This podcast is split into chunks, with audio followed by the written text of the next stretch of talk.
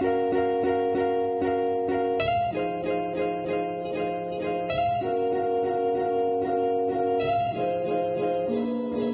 迎来到 OK News，我是 Jake，我是 Amy。我们在这里分享我们看到的欧洲点点滴滴。看腻了美中角力和非蓝即绿吗？那就来听听欧洲的声音吧。好的，现在时间呃，二零二一年四月二十七号凌晨十二点二十一分，亚洲时间。我们真的是不晓得在干嘛，就是把自己逼到就是绝境这样子。对，就是因为主要是因为就是我们想要顺便庆祝我的生日啦，因为我生日是四月二十六号，然后可以顺便生日的时候聊天一下这样子。我我不晓得原来是这个这个用意耶，四二六是不是？对对对，我的哦，反正就是，其实只是因为前几天我们太忙，所以把所有时间往后推，推到变这么逼这样子。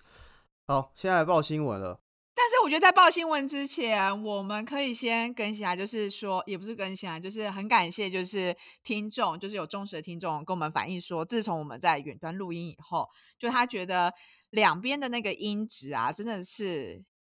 有一点落差，所以呢，我们这一周我们都努力的做了一些调整。对，其实一直有在调整啦，但这周更认真调整，因为我们觉得不能辜负听众们愿意继续听下去的这个心心意这样子，所以我用了我的最爱的大飞抱枕，展开他的双臂，拥抱我的麦克风，希望我的那个收音可以更好。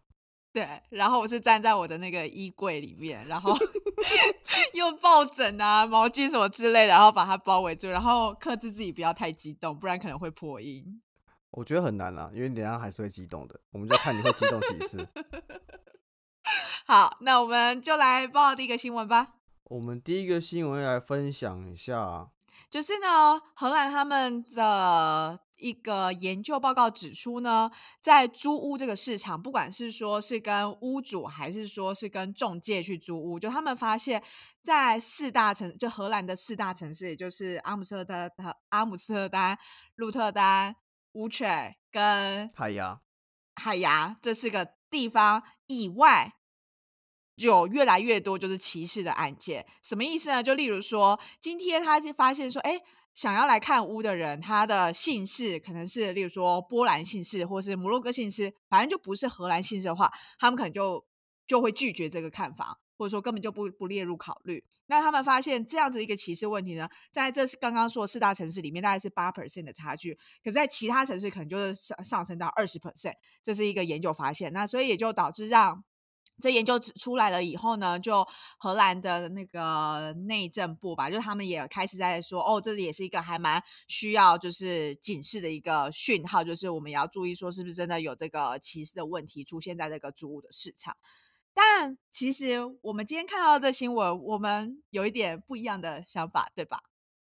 也不是这样子啊，就是我觉得，但我觉得的确政府愿意为了这样的事情去做一个反思，然后还提出来是件好事啊。但是我今天换个角度想，就想说，如果我今天我是一个苗栗的阿伯，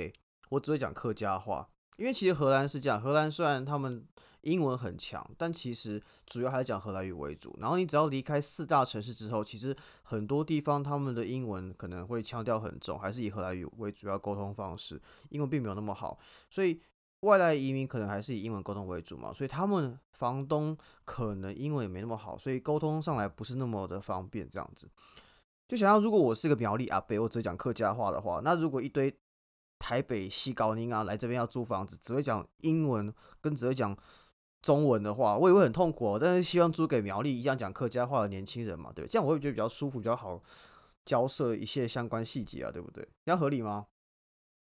等下，你为什么一定要强调就是客家阿伯？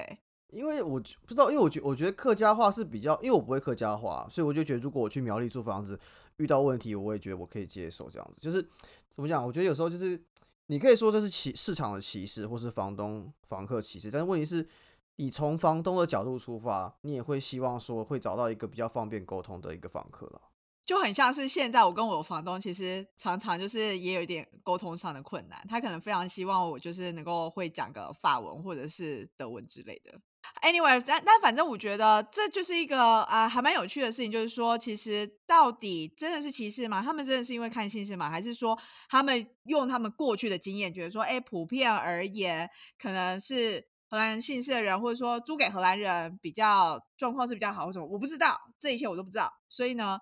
我们看到这新闻就觉得好像也蛮 make sense，就是有可能在其他就是这四大城市以外的地方会有这个状况发生，但是到底是不是真的有呃歧视的潜在问题所在，这也是可以继续关注的地方。我觉得看你怎么解读啊，应该是第一个看你的立场。如果你是访客的话，你可能会觉得是歧视；但如果你是第三者的话，你就觉得可能是一个可能会发生的现象。因为我觉得我会认为，从我的观点是，歧视这个东西是从过去社会演进到现代一个渐渐学会的一个新的一个呃行为或是一个意向。重点是移民也是一个从过去社会到现在演进过来的东西，所以其实我觉得整体社会民众，不论哪个国家人都还在学习跟不同的族群人去共同生活这件事情。但我觉得最重要一个点还是一个保持呃开放的心胸，并且尊重呃彼此的文化，然后理性的沟通这样子。但如果今天你是房东，嗯，你会怎么选？我就是房租缴得越高的人，或是长得越正的，我就租给他。烂透了！这样也是一种歧视吗？就是我 是啊，外表歧视。你那边前面那边讲的这边所以我还在学习啊，我还在学习啊。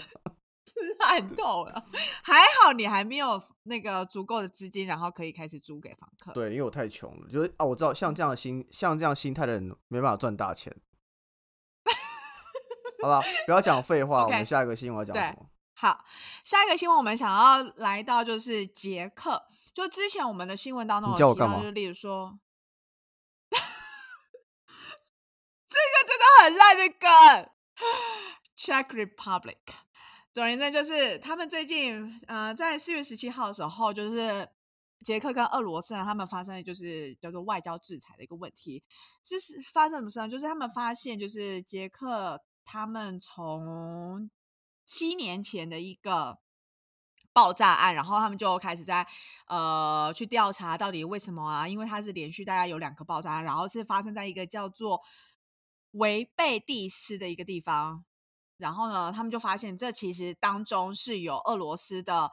那个情报总局，什么 GRU，他们是有参透在其中的，然后导致这些这个问题发生，然后所以他们就他们是不是牵扯不只是那个爆炸案而已，甚至还有呃影响到后来二零一四年开打的乌克兰战争？没有因原因是因为呢，为什么那个爆炸那个弹药库爆炸这件事情会被呃被捷克这样子拿出来看呢？原因就是因为说那个弹药库为什么会放在那边，就是因为是私人的一个军火药呃军军火商，就是嗯他们所谓的保加利亚军火之王的人，他们存在那边。那其实那一那一批货，它本质上是要拿去赞助就是乌克兰战争的。OK，也就是说，俄罗斯跟乌克兰那时候为了克里米亚的那个地区，然后有那些那个战争嘛，然后他所以这一个保加利亚的军火之军火商，他们其实是要送这些呃弹药到去支持给乌克兰。那当然，俄罗斯如果知道这样的情报，当然是北宋啊，觉得说。我就已经是在跟他打仗，你还想要帮他就是增加更多的火力，是哪招？所以这就是为什么他们就会想要去破坏了这一个那个军火库，而且重嗯。点是之后这个保加利亚的这个军火商啊，他就也有收到一个，就说那时候他就是很很神奇的，就是在一顿晚宴之后，他就什么眼睛出血啊什么之类的，可是就完全查不出来到底是发生什么事情，然后甚至是他的家人什么也都有，我发现事情耶，怎样只要？跟俄罗斯政府作对的人都很容易突然中毒身亡，很像在演武侠小说。就 是就是就是那时候他们就不晓得发生什么事，然后是之后发现，呃，在英国他们要对于那个反那个反叛的那个他们的前什么情报人员，对，就是也是同样的手法，就是他们症状是一模一样。然后这时候杰克才突然意识到说，原来这就是所谓的有可能是俄罗斯他们同样的手法，然后是下什么神经毒之类。Anyway，总而言之呢，所以杰克他们就在呃十七号传来说就颁布说，呃要驻俄罗呃俄国驻。捷克大使的十八名外交官就要驱逐出境，那俄罗斯当然也不是省油的灯啊，俄罗斯当然就是强烈的反对啊，然后说根本就没有这回事啊，然后同时他们就说他们也要驱逐就是驻俄罗斯的那个捷克外交官，然后就嗯是觉得这是一个对等报复，你驱逐我十八个，我就要驱逐你二十个这样子之类的。那很有趣的事情是，这是呃捷克总理就是 Prime Minister 就是宣告说，好，我们查出了这一个爆炸案的这。可是呢，在昨天，也就是二十五号礼拜天的时候呢，捷克的总统就说。哎，就是这个俄罗斯涉案的这个东西啊，我们应该要再仔细的去查看啊。就是因为当时候我们查说军火库会爆炸啊，应该是因为就是一些操作上的失误等等之类的，所以呢，就是我们应该要再去好好彻查一下等等。所以就瞬间就发现说，捷克就是总统跟总理瞬间两边是完全不同调。对，然后昨天我刚好有遇到有一个是捷克人，我就也问他说，哎。那你们就是人民是怎么看的？他就说。其实他们根本没有人就是去记得说，我七年前有那个爆炸。他说也完全是真的是新闻的提出来，他才想到哦，对，耶，当时候是有这个。那他就也悠悠的说，他也蛮期待看总统会怎么说，因为那时候我遇到他的时候还没有这个新闻稿出现。对。然后呢，那杰他就说，因为捷克总理几乎能够主掌一切事情啊，然后所以也不晓得总统到底会讲个什么屁，而且都已经过那么久，到底想要干嘛？所以这就是目前现在捷克跟俄罗斯非常紧张又微妙的关系。好有趣哦！而且我觉得，就是看这整个新闻，你就会觉得说，这完完全全就像是电影的情节，然后搬到现实生活上。只是现实生活上，就是当时候的爆炸案，其实还造成了一些就是无辜的人民的伤亡啊，等等之类。然后，当然那时候的调查就是说，哦，可能是一些操作上的失误的。所以我其实也不确定说，到底突然间就是不晓得是不是突然间，就是又翻起了这七年前的事件，然后甚至是。总理跟总统又还不同调，是不是？他们其实现在还有在谈什么样其他的、其他的议题，然后想要拿这个当做一个就是筹码去谈更好的条件，这我就不知道。好有趣哦！所以听起来，所以听起来，捷克总统跟总理是不同的派系吧？就有像台湾的蓝跟绿一样，因为让我想起了当初服贸的时候。呃，蓝营是如此的支持福茂这个东西，但是后来绿营执政之后，是完全的这把都打到黑牢里面，甚至有什么呃两岸什么什么监督条例，是不是这种东西？哦，嗯，对，不知道，好有趣哦。好，就是这是目前就是捷克跟俄罗斯之间诡谲的氛围。好，那我让我们再继续观察下去吧，看它会怎么样的发展下去。嗯。好，那下一个新闻我们要分享的是，哎，我觉得先问一下大家，好，大家就是不知道有没有，我先问你啊，因为我不能问大家，因为大家不能回答我们，就是你有没有喝，你有没有喝过？就没有一个互动的感觉。你有没有喝过燕麦奶？我有喝过一点点。OK，好，我朋友请我的。好，我也只喝过一口而已。然后就是我们现在讲的新闻是奥特里这个做燕麦奶，这个瑞典，来丹麦。是瑞典，OK，丹麦的这个燕麦奶这个品牌是瑞典，他在试哦，这 是瑞典这个，我就跟你说是瑞典了，你还说好是丹麦，你直接忽略我跟你说的，怎么可以被被忽略这么彻底呀？有耳背。好，这个瑞典瑞典的燕麦奶的品牌呢，在四月十九号的时候，在美国那边呃提交他们要 IPO 的这个案子。那这个燕麦奶其实很有趣，它其实过去它其实已经呃在欧洲应该已经盛行一阵子了。然后它当初呃会打开知名度，是因为它从美国这边从咖啡店还有一些健身品牌切入，用一个 B to B to C 的方式，跟一些呃比如说咖啡大师啊，或是咖啡品牌，比如星巴克合作。你去买咖啡，你可以说你可以加价要把你的牛奶换燕麦奶，因为他们主张的是用燕麦奶其实。呃，是比喝牛奶更健康，也更爱护地球的，甚至有呃营造出一个呃后牛奶世代 （post milk generation） 这样的一个浪潮。所以其实后来在美国非常盛行之后，再席卷到欧洲啊、亚洲。所以其实呃越来越多人觉得喝燕麦奶是一个很潮的东西。而且说真的，其实我不知道你怎你身边有没有这样的人，就其实我身边蛮多朋友是有乳糖不耐症的，他们只要喝一口牛奶东西就会冲去呃马桶狂拉这样子。哎，我我觉得在就是荷兰遇到就是比就比较多听到就是他们说乳是乳糖不耐症，然后再加上其实这个品牌我第一次听到是从一个美国同学口中说的，而且他是说你只要一旦尝试过这个燕麦奶，你就回不去了。没有，我回去了。对我也是因为他这样说以后，我就就有尝试，然后但我就发觉，嗯。我好像还是比较习惯鲜奶的感觉，但是也有可能是因为我还是我那一次试的不够多，所以呢，可能还没有真正感受到。因为就有人就说，其实他把过去，因为其实台湾过去也常常说什么燕麦很好啊，所以也有很多品牌他们就强调说。什么燕麦奶，其实他们可能都会又在多多增加了一些就是添加物等等，所以就没有那么健康。那但是呢，就是这个 Oatly 他们是透过个专利，就是什么酶分解淀粉技术等等之类，然后也就是把固态的这种植物燕麦，把它变成一个液态的燕麦奶，所以呢，那种甜味就。不是用添加其他的就是添加物所造成的，然后而且他们就开始强调说，这不只是说对你身体健康，而且你是什么对于就是呃畜牧业啊、乳业啊什么之类的，反正就是你对整个环境都很好。所以呢，他们在他们虽然已经成立了好一阵子哦，对不对？我记得好像是一九九四年的时候开始研发这个技术，然后但它是一直是在过去大概。几十年间，二十年间，五到十五到十年间而已吧，我觉得。五到十年间，过去五到十年间突然窜起，尤其是呃，在二零一七年的时候，就是踏入美国市场以后，又又搭上这个什么环保养生啊什么之类的，然后所以就突然间就是窜起。对，因为还有一个点就是说，因为其实有一些资料是显示说，其实呃，对地球呃，应该说碳排放这件事情，其实是对环境呃压力蛮大的。那其实。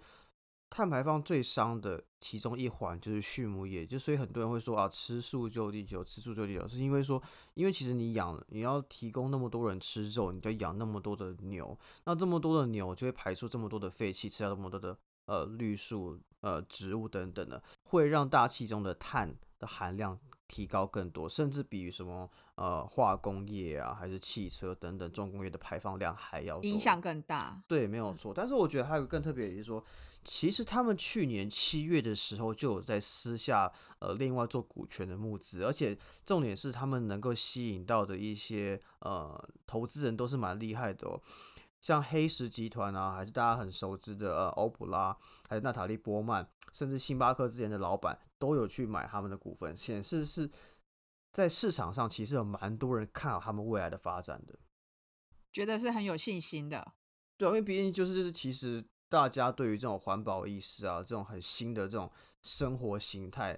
呃，这种很潮的东西，都是越来越爱好。你看，像新能源车啊，还是什么等等的，其实这种东西就是一个买一个未来吧，买一个未来概念股的概念。那但是我们这样子说了那么多啊，但我们自己本身都 都不是他的爱好者。我们就是非常传统，然后对地球没有任何贡献的一群人。没有，我觉得我们可以再多尝试啦，好不好？但我觉得从 从这个案例，我觉得想要分享一个更特别一个我自己的小小观点啊，这告诉我们行销很重要。你看，一样益美豆奶卖那么久了，然后你你还是在那个全联卖两罐买一送一在那边促销，人家都可以去美国 IPO 了，所以告诉我 marketing 很重要啊。marketing 很重要。哎，那你觉得 o s l y 他们？有趣的 marketing 有哪一个是你会想要分享给大家知道的？最有趣的应该就是哇，应该说最无趣，就是他们有一个影片，就是他们的 CEO 就是唱了一首一首歌，然后就是就是整个整个影片三十秒，前半段是他说 It's made for you，然后在那边弹钢琴唱歌，后半段是他说没有牛 no cow，然后就是他在一个麦田里面唱歌，就这样很空虚的一个影片。可是就很洗脑，因为他就一直告诉你说，哇，no cow，哇哇哇，no cow。没有，但是我觉得他真正成功点是从各个渠道，不是渠道，就各个通路。因为他你可以从咖啡店，因为你在台湾，其实你去那个什么路易莎、星巴克，你都可以升级燕麦奶。就这样的操作方式，会让消费者从呃各种的生活中的各个点消费点，先接触这个东西，能不能认识这个品牌，然后去扩散它的效应。因为如果他们要直接从零。从通路直接去接触到消费者的话，其实消费者的接受度可能不会那么高，尤其是现在有太多其他东西可以去取代，例如说有鲜奶啊、有豆浆啊等等之类的。所以大家为什么要突然间来一个燕麦奶？这个进入门槛，他们评估起来可能觉得说，哎，是有难度的，所以他们就决定可能就是先跟这些。就是呃，咖啡制造者，然后一起去合作，然后让渐渐走进消费者的生活里面，然后再透过这些生活风格品牌的一个关键性的导入，然后以及他们，例如说什么他们的包装啊，然后会有点像他们包装，有点像是是一个跟消费者在沟通跟聊天的一个管道。嗯嗯。例如说，他们有一个就是常被提到，就是说，呃，他们收到消费者就说，哎，这个喝起来像屎一样啊什么的，然后他就真的就会写说，嗯，我们收到这个就是像屎一样，但是呢，没呃，taste 这件事情本来就是非常主观的，所以我们也可以很接受，就是有些人可能就是喜欢这个味道，但我可以告诉你，也蛮多人非常呃，蛮多人很喜欢这样的味道，什么什么的，然后就开始介绍，所以他其实有点像是把。这个包装不只是单纯的说，哎呦，这就是我的品牌，我就是产品多好等等之类的，而是把它变成一个跟消费者更多的互动。所以其实我就也在想说，我们要怎么样能够再增加我们跟我们听众之间的互动呢？哇，你好会绕我，我没想到这一段呢。我觉得这一次就是刚好前几天不是就收到，就是有听众跟我们反映，而且是完完全全不是我们原本的朋友嘛，就是真的是纯听众，然后就是跟我们反映说，哎，就是觉得我们的音质啊，就希望我们能够在对，然后甚至还有针对我们的一些内容，就他有提出一些他的看法跟建议。那我觉得，所以我们应该要学 Audley 说，呃，音质不好，就像这是我们的特色，因为我们就是没有，我们是没有赞助，需要有赞助才能够升级设备。哎，我喜欢这个结尾。好了，那我们今天就录到这边吧。好，我们今天新闻就报到这边。那欢迎，如果身边有朋友想要发布新产品或想要尝试这个市场水温的话，欢迎跟我们联系哦。我们已经有厂商在跟我们联系了。真的有厂商跟我们联系了，而且我们就即将要推出我们的口播稿，是吗？没错。好，大家敬请期待。好，好拜，拜拜。